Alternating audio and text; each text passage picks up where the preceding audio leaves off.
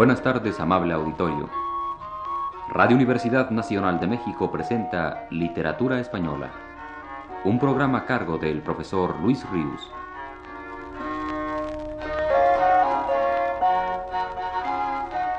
El profesor Luis Ríos nos dice, el encuentro de dos grandes poetas románticos en la juventud ya consagrada por la fama del uno, en la mocedad apenas salida de la adolescencia del otro, ha sido narrada por este último años después con la misma emoción que en aquella ocasión sintió. Uno, el mayor, es Pronceda. El otro, nueve años menor. Diferencia de edades que a los pocos años parece enorme. Zorrilla. Aquel habría de vivir tan solo treinta y cuatro años. Este llegaría a los setenta y seis. Así recordaba Zorrilla la primera vez que vio y habló con Espronceda.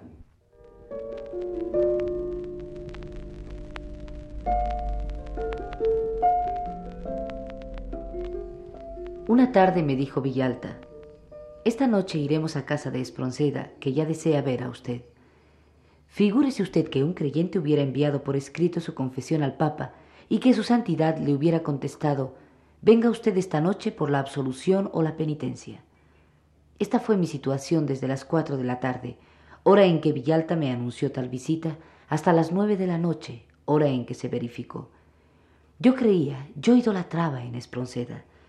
Si aquel oráculo divino a quien iba yo a consultar desaprobaba mis versos, si aquel ídolo a cuyos pies iba yo a postrarme desdeñaba mi homenaje, no tenía más remedio que irme a buscar a mi padre a la corte de Oñate y suplicarle contrito que me matriculase en la Universidad de Vergara. Villalta leyó, sonriendo, en mi fisonomía lo que pasaba en mi interior, y me condujo en silencio a la calle de San Miguel número 4. Espronceda estaba ya convaleciente pero aún tenía que acostarse al anochecer. Introdújome Villalta en su alcoba y diciendo sencillamente aquí tiene usted a Zorrilla, me empujó paternalmente hacia el lecho en que estaba incorporado Espronceda. Yo, no encontrando una palabra que decir, sentí brotar las lágrimas de mis ojos, los brazos de Espronceda en mi cuello, sus labios en mi frente y su voz que decía a Villalta, es un niño.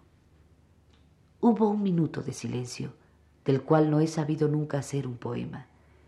Villalta se despidió y nos dejó solos. De la conversación que siguió no me acuerdo ya. Al cabo de media hora nos tuteábamos Espronceda y yo, como si hiciera veinte años que nos conociéramos. Pero la luz que estaba en el gabinete no iluminaba la alcoba, en cuya penumbra no había yo todavía visto a Espronceda. No te veo, le dije. Pues trae la luz, me respondió. Y trayendo yo la bujía, le contemplé por primera vez, como a la primera querida que me hubiera dado un beso a oscuras. La cabeza de Espronceda rebosaba carácter y originalidad. Su cara pálida por la enfermedad estaba coronada por una cabellera negra, risa y sedosa, dividida por una raya casi en medio de la cabeza y ahuecada por ambos lados sobre dos orejas pequeñas y finas, cuyos lóbulos inferiores asomaban entre los rizos. Sus cejas negras, finas y rectas, doselaban sus ojos límpidos e inquietos, resguardados, como los del león, por riquísimas pestañas. El perfil de su nariz no era muy correcto, y su boca desdeñosa, cuyo labio inferior era algo aborbonado, estaba medio oculta en un fino bigote y una perilla unida a la barba que se rizaba por ambos lados de la mandíbula inferior. Su frente era espaciosa y sin más rayas que la que de arriba a abajo marcaba el fruncimiento de las cejas. Su mirada era franca y su risa pronta y frecuente no rompía jamás en descompuesta carcajada. Su cuello era vigoroso y sus manos finas, nerviosas y bien cuidadas. A mí me pareció una encarnación de Píndaro en Antinó. De tal modo me fascinó su belleza varonil, su conversación animada y la alta inspiración de su poesía.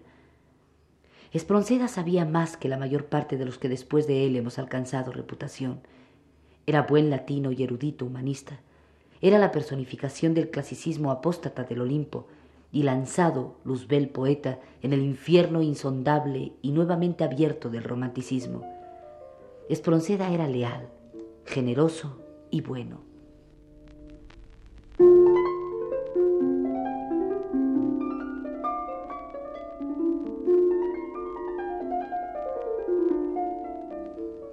Espronceda ha sido considerado generalmente como el prototipo del romántico español. Tanto su vida como su obra lo avalan como tal más que a ninguno de los otros poetas contemporáneos suyos. La pasión, la vitalidad, la capacidad de entrega que tuvo permitieron que su vida, tan breve, alcanzase una considerable riqueza de experiencias profundas y variadas, con la plenitud que cualquier longevo especializado, por emplear un término muy en uso, envidiaría. Conoció Espronceda los misterios del amor y de la poesía, los azares de la lucha política y la amargura del destierro.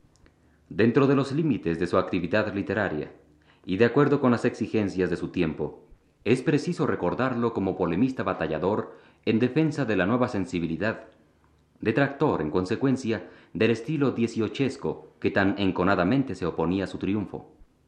Así trazó Espronceda la caricatura del poeta a un neoclásico en 1835.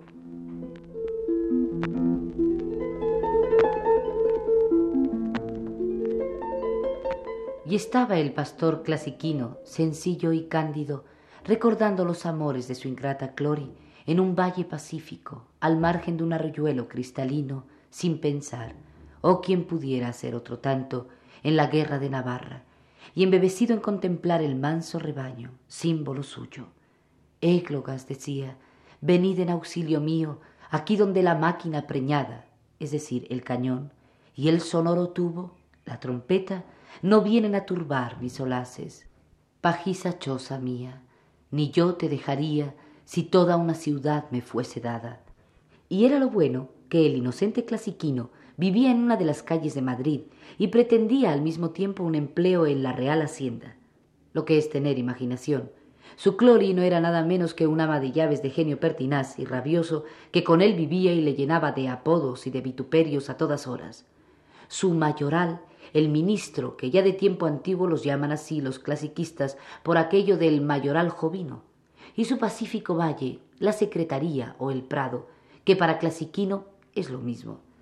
Nada como las reglas de Aristóteles, solía también decir clasiquino a veces, que aunque pastor, había leído más de una vez las reglas del estagirita. La naturaleza.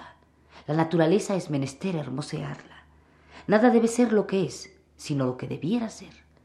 Y aquí sacaba un texto griego, porque era consumado helenista, y como sabía hablar en prosa y en verso, continuaba. Sí, por el pan que rige mi manada, yo de hacer ver al mundo que esa caterva de poetas noveles, idólatras de los miserables Calderón, Shakespeare y comparsa, son inmorales y no saben escribir una égloga. ¿Qué digo una égloga? Ni cometer siquiera la figura llamada onomatopeya. Y con esto se levantó con aire de triunfo y además orgulloso, arreglándose los anteojos que ya tenía al extremo de la dilatada nariz caídos, despertó las ovejuelas que se habían dormido de paser olvidadas, escuchando, y clasiquino, paso tras paso, se recogió a su majada, tenaz en su empeño de seguir hecho borrego mientras le durase la vida.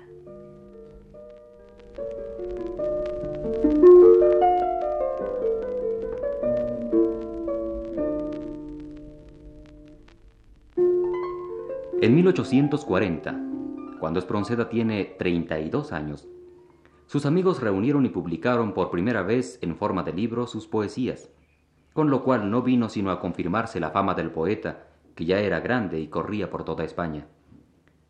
Los poemas fueron organizados en cinco grupos. Al primero, bajo el rubro de ensayo épico, pertenecía el Pelayo, gesta escrita por el poeta en su adolescencia. El segundo grupo lo formaban las poesías líricas. Al tercero, los editores le dieron el título de Canciones. El cuarto recogía poemas con asuntos históricos y el quinto y último llevaba el título de cuento, denominación que hoy nos resulta extraña y que amparaba al extenso poema de Espronceda tan famoso El estudiante de Salamanca. Entre las llamadas por los editores poesías líricas figura el romance La Noche, que ahora vamos a escuchar.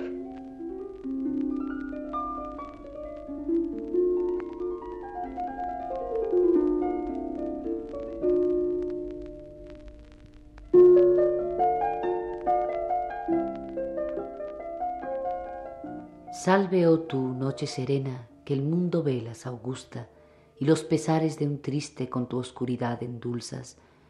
El arroyuelo a lo lejos más acallado murmura, y entre las ramas el aura eco armonioso susurra. Se cubre el monte de sombras que las praderas anublan, y las estrellas apenas con trémula luz alumbran. Melancólico ruido del mar las olas murmuran, y fatuos rápidos fuegos entre sus aguas fluctúan. El majestuoso río sus claras ondas enluta, y los colores del campo se ven en sombra confusa. Al aprisco sus ovejas lleva el pastor con presura, y el labrador impaciente los pesados bueyes punza. En sus hogares le esperan su esposa y prole robusta, parca cena preparada sin sobresalto ni angustia. Todo suave reposo en tu calma, oh noche, buscan, y aun las lágrimas tus sueños al desventurado enjugan. Oh, qué silencio, oh, qué grata oscuridad y tristura, cómo el alma contemplaros en sí recogida gusta. Del mustio agorero búho el ronco graznar se escucha, que el magnífico reposo interrumpe de las tumbas, Allá en la elevada torre, lánguida lámpara alumbra, y en derredor negras sombras agitándose circulan. Mas ya el pértigo de plata muestra naciente la luna, y en las cimas del otero de cándida luz inunda. Con majestad se adelanta, y las estrellas ofusca, y el azul del alto cielo reverbera en lumbre pura. Deslízase manso el río, y su luz trémula ondula en sus aguas retratada, que terso espejo relumbran. Al blando batir del remo dulces cantares escuchan del pescador y su barco al plácido rayo cruza. El ruiseñor a su esposa con vario cántico arrulla y en la calma de los bosques dice él solo sus ternuras. Tal vez de algún caserío se ve subir en confusas ondas el humo y por ellas entreclarear la luna. Por el espeso ramaje penetrar sus rayos dudan y las hojas que los quiebran hacen que tímidos luzcan. Ora la brisa suave entre las flores susurra, y de sus gratos aromas el ancho campo perfuma. Ora acaso en la montaña eco sonoro modula algún lánguido sonido que otro a imitar se apresura. Silencio, plácida calma, algún murmullo se juntan tal vez, haciendo más grata la faz de la noche oscura. Oh suave amiga del triste, con blando bálsamo endulza los pesares de mi pecho que en ti su consuelo buscan.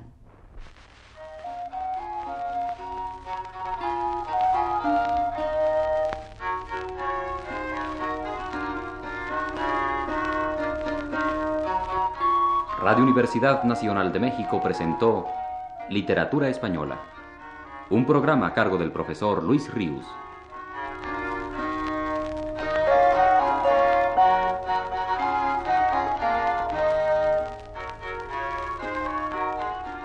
Escucharon ustedes las voces de Aurora Molina y Arturo Gutiérrez Ortiz. Les invitamos para el próximo sábado a las 18 horas. Buenas tardes.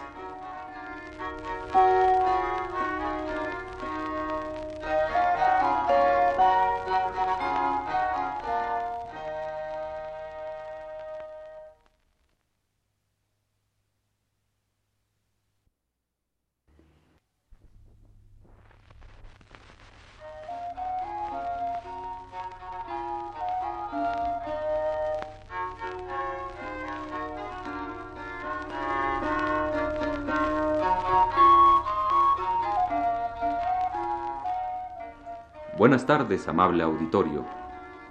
Radio Universidad Nacional de México presenta Literatura Española, un programa a cargo del profesor Luis Ríos.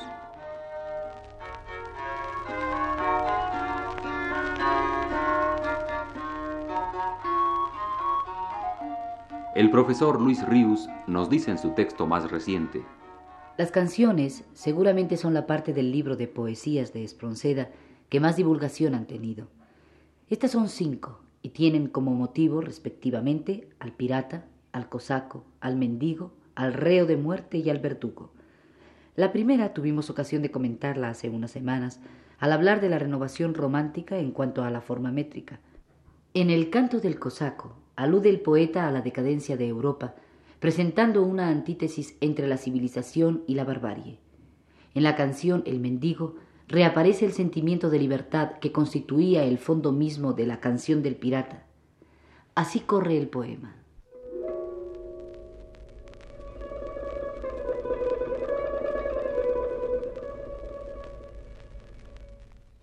Mío es el mundo. Como el aire libre, otros trabajan porque coma yo.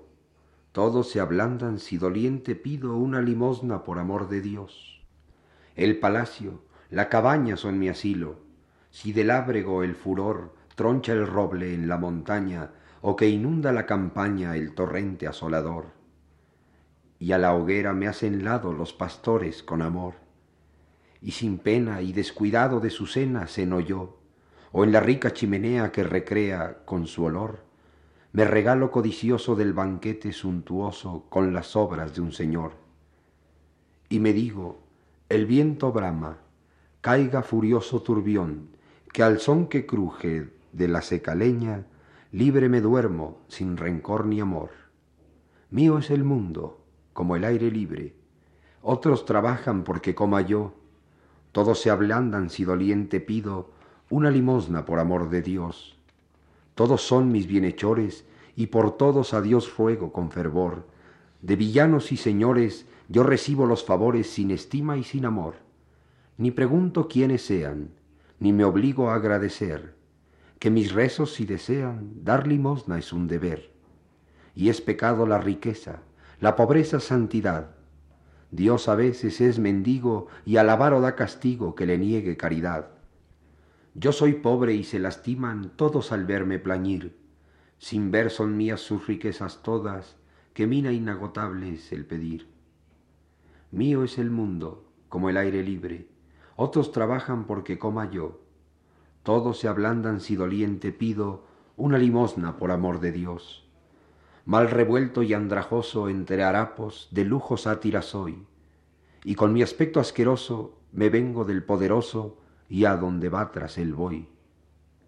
Y a la hermosa que respira cien perfumes, gala, amor, la persigo hasta que mira y me gozo cuando aspira mi punzante mal olor. Y las fiestas y el contento con mi acento turbo yo, y en la bulla y la alegría interrumpen la armonía mis harapos y mi voz, mostrando cuán cerca habitan el gozo y el padecer, que no hay placer sin lágrimas, ni pena que no transpire en medio del placer. Mío es el mundo como el aire libre, otros trabajan porque coma yo, todos se ablandan si doliente pido una limosna por amor de Dios. Y para mí no hay mañana, ni hay ayer, olvido el bien como el mal, nada me aflige ni afana, me es igual para mañana un palacio, un hospital. Vivo ajeno de memorias, de cuidados, libre estoy Busquen otros oro y glorias, yo no pienso sino en hoy. Y doquiera vayan leyes, quiten reyes, reyes den. Yo soy pobre y al mendigo, por el miedo del castigo todos hacen siempre bien. Y un asilo donde quiera, y un lecho en el hospital, siempre hallaré, y un hoyo donde caiga mi cuerpo miserable al expirar. Mío es el mundo, como el aire libre, otros trabajan porque coma yo todos se ablandan si doliente pido una limosna por amor de Dios.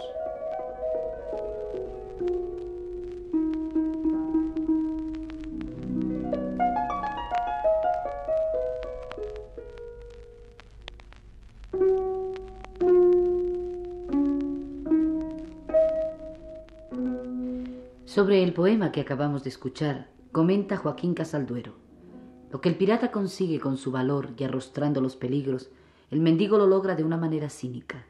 El desdén del orgullo se ve suplantado por el desprecio de la humildad. El uno se impone, el otro pide, pero el resultado es el mismo, poseer el mundo y ser libre. La ambición romántica, el deseo de abarcarlo todo, no lleva consigo un sentimiento de egoísmo o de avaricia, y la razón se muestra en el primer verso. Mío es el mundo, es una posición que no excluye a nadie. Cualquiera puede decir otro tanto. El mar sin frontera se oponía a la tierra acotada. La lucha, palmo a palmo, es lo que aparece egoísta, mezquino, y a pesar de toda su crueldad, ridículo. El afanarse por atesorar es el único origen de la esclavitud. Creo que hay que olvidarse de la tradición literaria. Tampoco me parece que se deban analizar las ideas del poema ni desde un punto de vista histórico ni filosófico. El poema expone un estado psíquico y espiritual que es una realidad superior a la connotación histórico-social. No podemos dejar de referirnos a Espronceda sin leer un fragmento de su canto a Teresa. Este se halla incluido en su libro El Diablo Mundo, publicado en 1841, un año más tarde que sus poesías.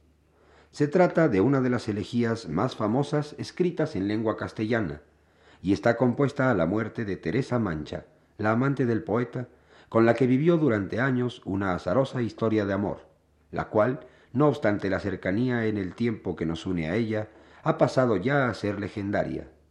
Estas son las primeras estrofas de ese doliente canto.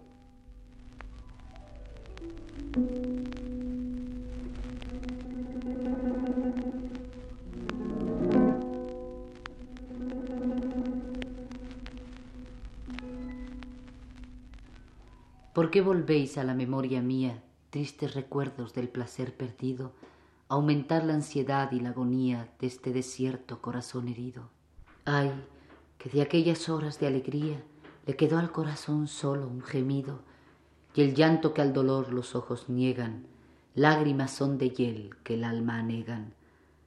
¿Dónde volaron ay aquellas horas de juventud, de amor y de ventura, regaladas de músicas sonoras, adornadas de luz y de hermosura, imágenes de oro bullidoras, sus alas de carmín y nieve pura, al sol de mi esperanza desplegando pasaban ay a mi alrededor cantando.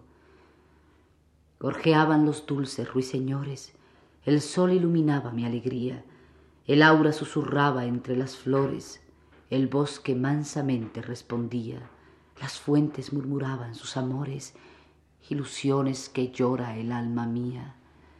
Oh, cuán suave resonó en mi oído el bullicio del mundo y su ruido. Mi vida entonces, cual guerrera nave que el puerto deja por vez primera, y al soplo de los céfiros suave, orgullosa despliega su bandera, y al mar dejando que sus pies alabe su triunfo en roncos cantos, va a velera, una ola tras otra bramadora, hollando y dividiendo vencedora. Ay, en el mar del mundo, en ansia ardiente de amor volaba. El sol de la mañana llevaba yo sobre mi tersa frente y el alma pura de su dicha ufana. Dentro de ella el amor, cual rica fuente que entre frescuras y arboledas mana, brotaba entonces abundante río de ilusiones y dulce desvarío. Yo amaba todo un noble sentimiento exaltaba mi ánimo, ni sentía en mi pecho un secreto movimiento de grandes hechos generoso guía. La libertad con su inmortal aliento, santa diosa, mi espíritu encendía. Continué imaginando mi fe pura, sueños de gloria al mundo y de ventura. El puñal de Catón, la adusta frente del noble bruto, la constancia fiera y el arrojo de Sebo la valiente, la doctrina de Sócrates severa, la voz atronadora y elocuente del orador de Atenas, la bandera contra el tirano macedonio alzando y el espantado pueblo arrebatando, el valor y la fe del caballero, del trovador el arpa y los cantares, del gótico castillo el altanero, antiguo torreón, do sus pesares cantó tal vez con eco lastimero, ay arrancada de sus patrios lares, joven cautiva, al rayo de la luna, lamentando su ausencia y su fortuna.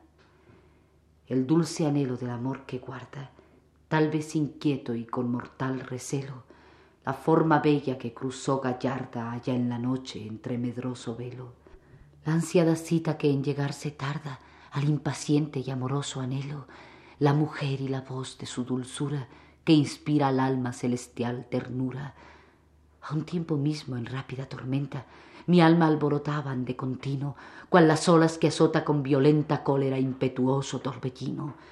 Soñaba la héroe ya, la plebe atenta en mi voz escuchaba su destino, ya al caballero, al trovador soñaba, y de gloria y de amores suspiraba.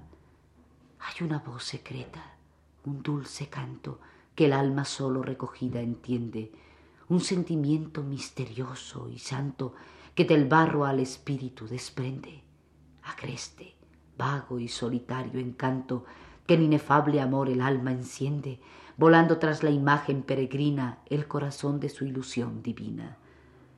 Yo desterrado en extranjera playa, con los ojos extáticos seguía la nave audaz que en argentada raya volaba al puerto de la patria mía. Yo, cuando en occidente el sol desmaya, solo y perdido en la arboleda umbría, oír pensaba el armonioso acento de una mujer al suspirar del viento.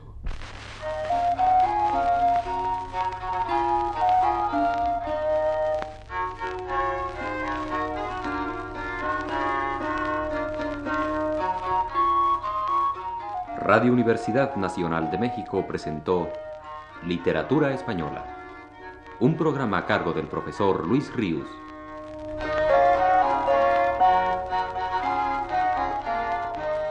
Escucharon ustedes las voces de Aurora Molina y José Estrada. Les invitamos para el próximo sábado a las 18 horas. Buenas tardes.